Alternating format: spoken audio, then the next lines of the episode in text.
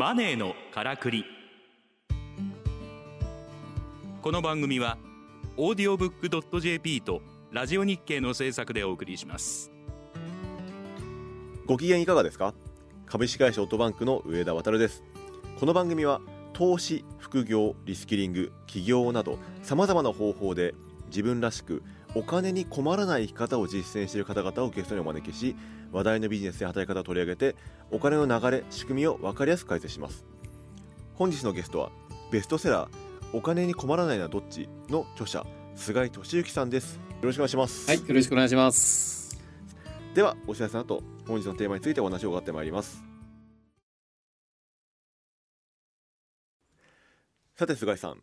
今回ですね副業を始めるなら好きなことをする好きなことをしないどっちというテーマでお話ししていきたいと思います、それですね。あの早速なんですけれども、はい、実際に副業を本当に始めるとしたらですね好きなことをするのか、し好きなことをしない方がいいのかどっちがいいんでしょうか？あそれはですね、稼げるかどうかですよね。稼げるかどうか。ななんで副業したいのかっていうと、うん。稼ぎたいからじゃないですか。はい。好きなことって別に趣味じゃないですかって。そうですね。ね、稼ぎたいから副業するわけであって、はい、あのだそこにフォーカスうんした方がいいと思うんですよね。うんうんうん。で僕やっぱり好きなことやってそれで、えーイベントやったんだけど集まらないとか、うん。もうたくさんそういう人見てるんで。ありますよね なんですか義理で行ったはいいけどそれ2回3回目になってくるとだんだんそれも 効かなくなっちゃって、うん。ママ友をね最初は来てくれたけどももう3回目はもうもう勘弁ねみたいな感じの人で、だんだん尻つぼになっちゃってたくさん見てますよ。うん。だからあのだそこはねやっぱり好きなこ好きなことでお金稼げたら一番いいわけですよ。うん。だけどな何をして副業要するにお金を稼ぎたいんだったらば、まずそこはあの稼ぐ稼ぐうん。うんことにやっぱりうんうんフォーカスしなかったらば、うんうん話にな意味ないですよね。そういうことですよね、えいや実際なんかあのね好きなことで例えば釣りが好きですとか言った時に、えうん。じゃあなんか釣りのね記事を書いて、うん。なお金にしようとか考えても多分ビビたるもんっていうか、うん。まずそのサイトがヒットしないと無理みたいな話になってきますよね。ええ。だからなかなかね稼げなくて辛くてやめちゃうみたいな。なんかそういう人もいるじゃないですか。かそうそうですよね。ね。だから好きな好きで得意なことが、うん。それが誰かの困ったことを解決するものになってなきゃいけないわけですよ。ああなるほど。ニーズを満たすってことですね。そう。うん。要要は自分で好き自分で好きだ、うん。好きなことってありますよね。でななおかつそれは得意なことでもある。という輪があるじゃないですか。はい。でなおかつこのもう一つの輪は、うん。その好きで得意なものが誰かの困ったを解決するものになってなきゃいけないわけうんですよ。うん。そこで初めてうん。こうビジネスになるわけで、うん。これ逆にこの3つが重なったところがうん非常に長続きするわけうですよ。だそのスイートポイントというか、うん。もうピンポイントをどうやってどうやって探すかと。なるほどですね。あるんだから、うん。好きで得意でそれが誰かの困ってる、うん。えーことにフィットすることって、うん。この3番目のポイントが大事なんですよ、うん。誰かの困ったを解決するものじゃなきゃいけないわけですよ、うん。うんそそこが視点として欠けてると、はい。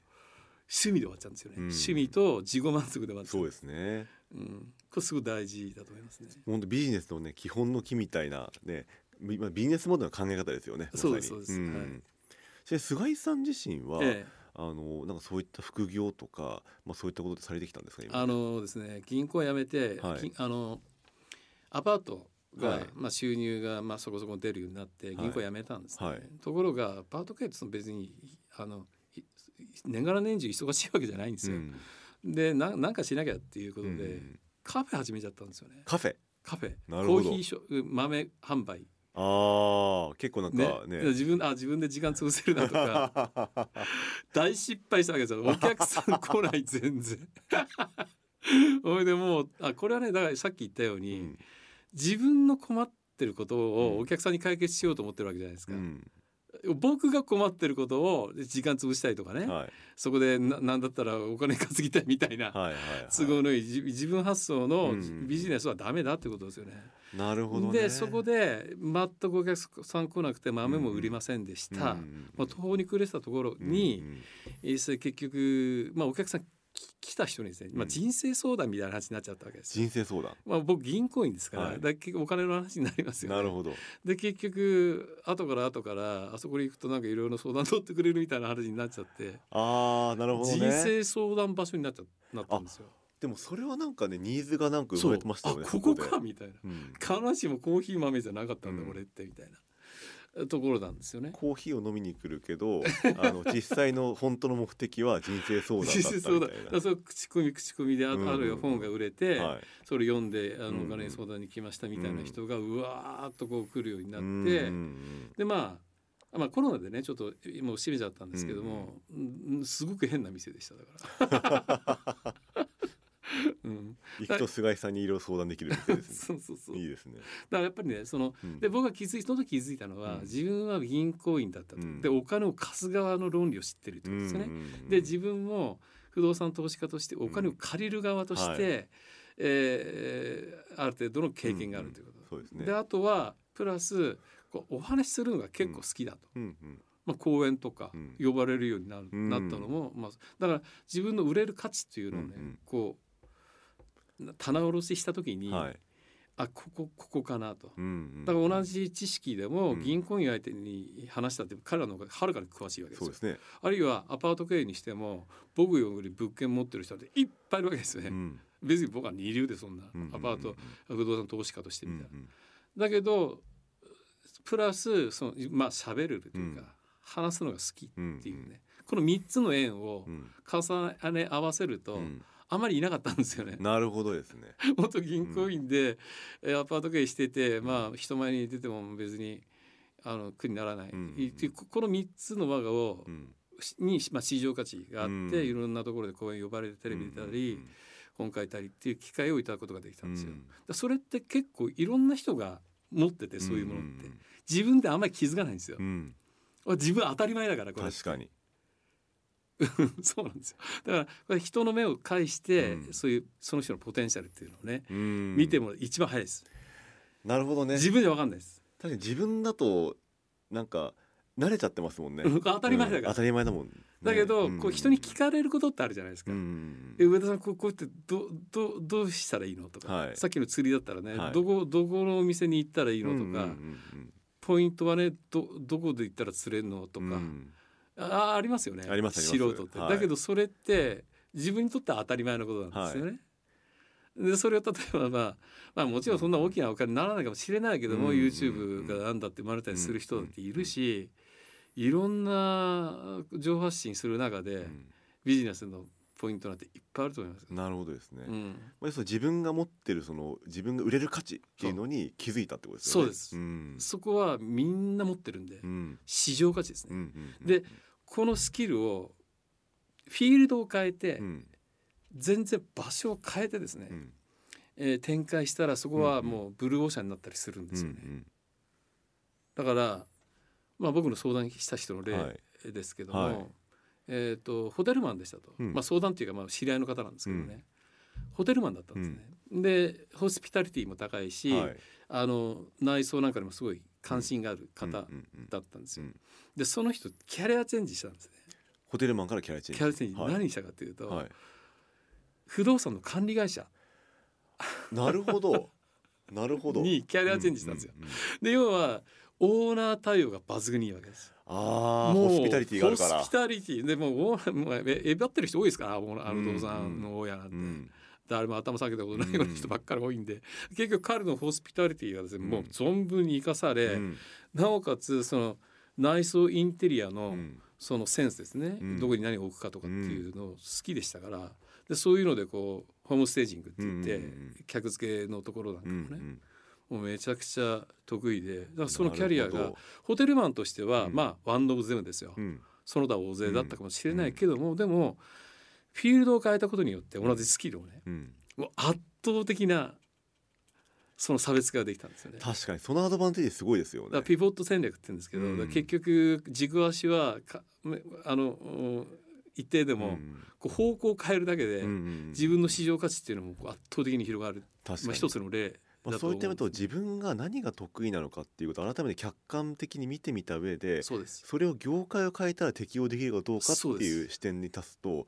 なんか副業を見つけやすいかもしれないですね。70歳のおばあさんが来られて、うん。私なんかもうこんな年でどこも雇ってくんないわよって、うん。でお母さん何何何得意ですか?」って、うん。いや料理得意だ」って言うから「あじゃあ料理代行やったらいいじゃないですか」うん。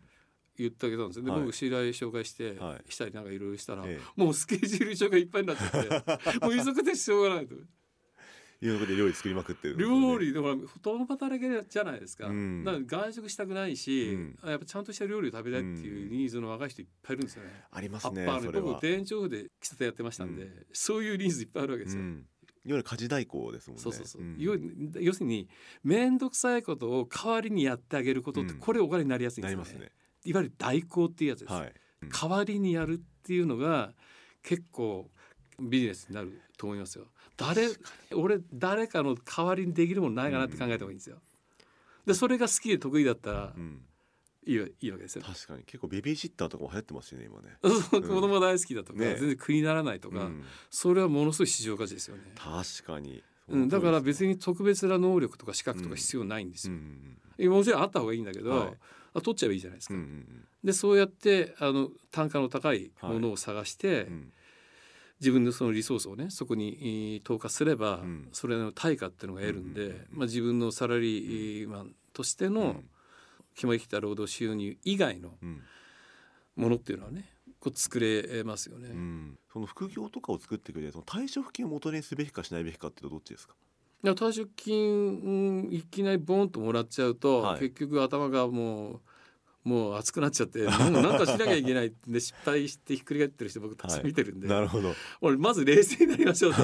まず半年とかねおやっぱり置いて、うん。あの定期預金ぐらいにしといて、うん。もうねあの冷静になった方がいいです。うん。で自分のペースでやれるもの事業やるにしてもね、うんうんえーじっくり考えて落ち落ち着いていろんな情報を集めてうんいろんな失敗例とかの情報を収集してうん。からなさった方がいいんじゃないですかね。うんでそうやっぱ慌てないようにもう早いうちから資産運用なんていうのももう水浴びしとくと。うんうんね、いきなり熱いお湯に入らないで、はいちょっとずつ何でも前から投資なんていうのはややっておくとか、うんうんまあ、その日に備えとくっていうのはまず前提として必要ですよね。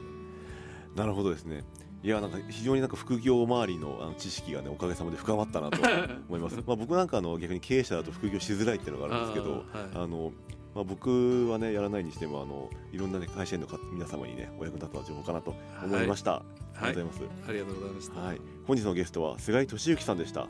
どうもありがとうございました。ありがとうございました。